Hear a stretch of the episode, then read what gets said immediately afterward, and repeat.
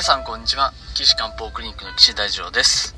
ドクター岸の漢方ライフ今回第119回をお送りします。よろしくお願いします。えー、ご質問でね痩せたいんですけどっていうお話から、まあ、続いて運動と運動大事なんですよ。運動大事なんですよっていう話を今日お話ししたいと思うんですけれどもえー、私が出版しました1日1個のリンゴっていう本の中にもきつい運動をするっていうね。もう誰にも振り向かれないであろう項目があるんですけど。あの皆さんきつい運動してますか？嫌ですよね。きつい運動ね。あのーねきつい運動なんか誰もやりたくないですよ。本当オリンピック行くとかね、学校の部活でみんなで、あのー、頑張るとかじゃなかったら、もう普通の生活しててね、きつい運動しようなんてね、あのー、思う人いないと思うんですよね。まあ楽な方がいいし、まあ楽して効果があるんだったらそっちの方がいいですよねっていうのはまあ、あのー非常にわかる話なんですけれども、そこをあえてね、きつい運動しようっては私はまああの提唱させていただいてるんですけど、これにはまあいくつかまあ理由があるんで、まあ今日はそのお話をね、皆さんに聞いていただきたいなと思います。まああの、もともと僕はあの、中学3年生の時から陸上をやってまして、まあ大学卒業するまでずっとやってて、まあ最近でもあの、陸上のが、マスターズか、の大会に出たいなーなんて思って、あの、時々あの、陸上のトラックでね、まあ僕ずっと 110m ハードルやってたんで、あの、ハードルでね、また、やりたいなって思ってトレーニングしてるんですけど、きついっす。本当に。あの、高校とか大学現役でやってた時と比べるとね、もう全く走れないですね。うーん、本当に。それでもね、これはね、がっつりやるってるわけなんですけど、やっぱりそれなんでかっていうとね、まあ一つは楽しいからっていうのはあるんですね。うん、当然。あの、高いレベルでやればやるほど楽しいんで、嬉しいんですね。体が喜びます。ただ、これをね、やってて気づいたことがいくつかあるので、皆さんにお話ししたいなと思うんですけど、あのー、一つはね、交感神経の話なんですよね。皆さん、交感神経ってご存知ですか？副交感神経はどうですか？これ合わせて何て言うか知ってます？あそう。自律神経ですね。いやもう最近ほら自律神経の病気っていうのね多いっていうふうに言われているわけですよ。まああの自律神経っていうのはね中医学もうそそこで考えた方が全然理にかなってます。だって現代学で自律神経ほにゃららとかっていう病名とかありますけどまあなんかねどうな。うん本当にですか？それちょっとね若干信憑性がねっていうところあるんですね。なんでかっていうと自律神経をチェックする検査とかあの検査の数値とか、まあ、ないわけですよ。正直言って。で例えば貧血ってなった時に採血してヘモグロビン血液中のヘモグロビンとか赤血球の数を見たり鉄の数値とかフェリチンの数値を見てあ貧血ですね。鉄欠乏性貧血ですねとか場合によるとなんかあの MDS とかね。なんか病骨髄の病気があってそれが原因で病貧血ですよっていうふうに言えますでしょ。だそれはその数値を見ればわかるし逆に鉄欠乏性貧血だって分かって鉄の薬を飲んで数値が上がってきたらあなあ良くなってきましたね。で飲まなかったらまた下がってあまた飲みましょうねなんていうのね。言えるじゃないですか。まあひょっとするとねこれお聞きの方にもねそういう状態の方いらっしゃるかもしれませんけど。じゃああの自律神経失調症ですよ。なんて言われた時に検査とかってしますか？心電図やって分かりますか？胸のレントゲン取って分かりますか？でもこれはね分かんないんですよね。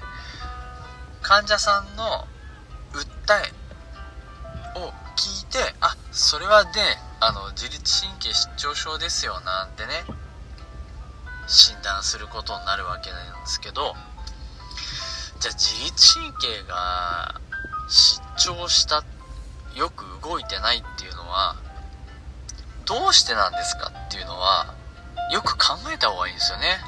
皆さんね神経ってなんで具合が動きが悪くなっちゃうか分かりますか？まあそもそもね自律神経っていうのは動かそうと思って動くもんじゃないんですよ。動かそうと思って動く神経っていうのは随神随神経とかいうわけで。例えば指を曲げようとか口を開けようとかえっと走ろうとか。ああいうのは脳から命令が出てあの思った通りにこう体を動かせるね。そういう神経なんですけど例えば皆さんよし臓今から心臓を早く動かしますよとかね。あー今腸の動き悪いから腸頑張って動かそう。よし。うんってできないですよね。もしあのできる人がいたらあの岸漢方クリニックに連絡ください。ちょっといろいろあの実験したいことがありますからよろしくお願いします。こういう自分で動かそうと思って動かせない神経それのことを、まあ、交感神経っていうあ、まあ、失礼しました。自律神経っていうわけですよ。ね。心臓の回数心臓の吐く押し出す力とかあ腸の動きとかえっとおしっこを溜めるとか出すとか。あまあちょっとねおしっこのところはね半分あの髄筋が入髄神経が入ってるんでそうとも言えないですね。で半分はこのおしっこしようと思ったらジャーンって出るしおしっこ溜めとこうと思ったらうんちょっと我慢しようってできる。で半分は意識的におしっこを溜めとくとかね。そういうことができるんです。うん。それと同じことがね実は呼吸にも言えるんですよ呼吸。寝てる時も呼吸してますよね皆さんね。あれってよし呼吸しなきゃと思って呼吸してるわけではなくて自然に自律神経が調整してあの1分間に10回とか呼吸をしてたりするわけなんですよ。でも逆にあここは深呼吸しようとか息を深く吸い込もう腹式呼吸をしようなんて思ったらやろうと思えばできるじゃないですか。呼吸ってその意識と無意識が交差する動作なんですよ。逆に言うと意識して呼吸を調整することで無意識も調整できるし無意識的に現れる呼吸の状態を見て自分を判断することもできるんですよね。わかります？だから呼吸って例えばそのうんヨガとか例えば瞑想とか例えば座禅とか。で呼吸を意識しましょうねっていうのは結構ねそういう大切なところがあったりするなーっていうふうに思ってるんですけど結構そういうところ大切なんですよ。であのえっ、と自律神経っていろんなことを調整してるんで例えば汗をかくかかないとかあるじゃないですか。あれもけあの自律神経は調整してるんですよ。ね。で神経ってあの使わなかったら退化しちゃうんですよ。それは皆さん分かりますよね。寝たきりだったらで手足を動かさなかったら退化しちゃうじゃないですか。ああいうのと一緒で使わなかったら退化するのは神経なんですよ。皆さん自律神経使ってますかっていう話になるんですよね。で例えばですよ。今一つ今今言いましたけど汗ね。汗って何してるかっていうと汗をかいて体温が上がっちゃったのを避けるっていう機能なわけですよ。これを使ってるか使ってないか。って言えばエアコンがねついてねまああの日中40度とかになってるところも結構こう快適に生活できるじゃないですか。っていうことは汗をかいてわざわざ調整する必要ないですよね。そうするとまあ、あの自分の持ってる能力の汗をかいて体温を下げるっていう能力は使ってないんですよ。そうすると使わないと退化するわけですよ。ですよね。だから皆さん汗をかかなくなっちゃって簡単に熱中症になるんですよ。最近のね夏になるともう熱中症のニュースいっぱい流れるじゃないですか。であれっていうのは人間の機能を使ってないからなっちゃうんです。わかります？だからねどんどんね暑い中に慣れてった方がいいし寒い時は寒い中に慣れてった方がいいんです。エアコンね僕はねどうかと思うんですよね。なのでそのうちの自律神経を使わなかったらそれが退化する。これもっと言うとね人間が死にそうな時に心拍数を上げるとか血糖を上げるとかあの脂肪を燃焼させるとかそういうシステムも体の中にはすごいたくさん本当はあるんですあるんですけど人間使わないから退化してるんですよ。それを使えばいいんです。使って神経もトレーニングするんです。陸上のね 100m の選手がスタートの練習するじゃないですか。あれっていうのは音が鳴った瞬間に体中の筋肉でスタートのブロックを蹴っ飛ばしてギュッと前に出る。その神経を作ってるわけですよ。そういうことをトレーニングしてるからできるんですよね。だからそれ以外の神経も使ってあのやるべきなんです。人間が。それがねつまり僕が申し上げるきつい運動をしましょうっていうところなんですよ。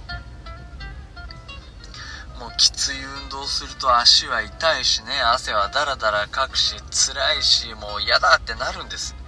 長い距離走ってる人をね、見たり、まあ僕は自転車100キロ走ったりしますけど、長い距離をね、こうマラソンで走ったりする人もいますけど、あれもみんなそうです。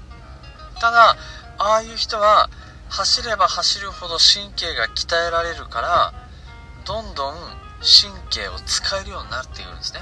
だから、きつい運動をするっていうことは、それだけ、心、体にね、持ってる能力を使う。鍛えるで。そういうことができるわけなんでそうすると体が元あった健康を取り戻せるんですねマラソン選手マラソンって42.195キロですけど42.195キロをようやく走れるんじゃダメなんですよ。42.195キロじゃなくて50キロとか60キロとか80キロを当たり前に走れる。そういう能力を鍛えるからこそ42.195キロが駆け引きをしながらとか、意識を保ちながらとか、自分の思い通りなレースを運べるとかね、そういうことができるんですよね。もうまさにそれを日常生活でもぜひやるべきだと私は思ってます。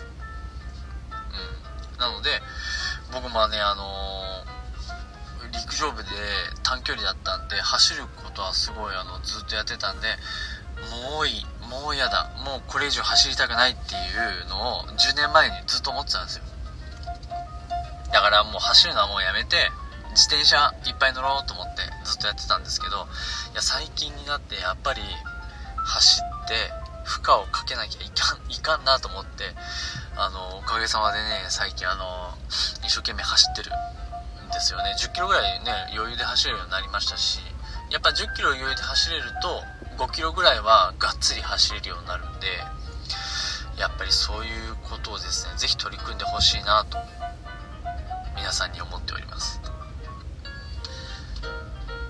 ですのでね次回はちょっとねあの運動と筋肉みたいなところをですね皆さんにお伝えしてこのダイエットのね締めくくりにしたいなと思っておりますいやーまあちょっと途中録音切れちゃって申し訳ありませんでした。失礼いたしました。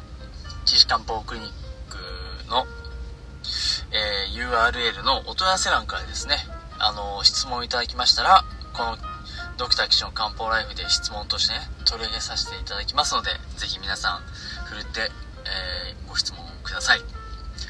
えー、ホームページの URL は高崎漢方人道 .com です。takasaki-kanpo.jimdo.com です。えー、皆さんのね、ご質問お待ちしております。ということで、次回は筋肉と、まあ、ダイエットのね、お話をして、えー、このダイエットの締めくくりにしたいと思いますので、皆さんぜひご視聴ください。ということで、またさん、まあ皆さん、また次回お会いしましょう。さようなら。